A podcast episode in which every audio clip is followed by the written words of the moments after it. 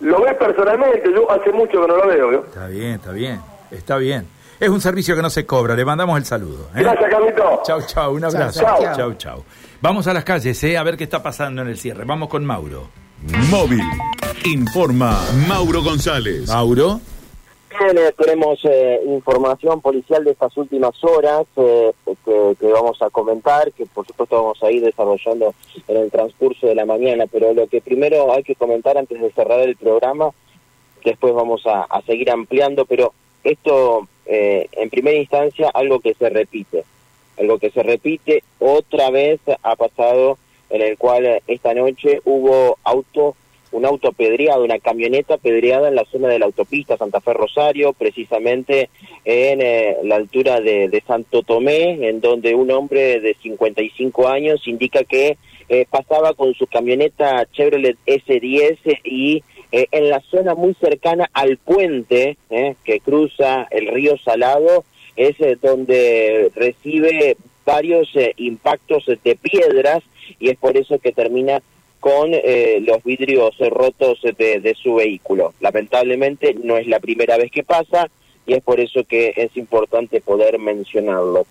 Y otro de los puntos que quiero comentar ahora en este momento pasó en Laguna Paiva, porque tenemos que comentar que hubo un homicidio en Laguna Paiva y que eh, ha sido confirmado en estas últimas horas de la jornada de ayer, primeras horas de hoy, en la madrugada de hoy. Hay que decir que en Mitre al 2800 de aquella localidad eh, se acercó personal policial, aparentemente indicaban de, una muerte violenta dentro de un domicilio. Cuando llegan a, ese lugar, finalmente dan cuenta que eh, se encontraban varias personas en el lugar y dentro de una habitación se encontraba una persona eh, fallecida, ¿sí? Dentro de otra de las habitaciones se encuentra una segunda persona, ¿sí? Que indica que sería el que habría dado muerte con esa eh, a esa persona.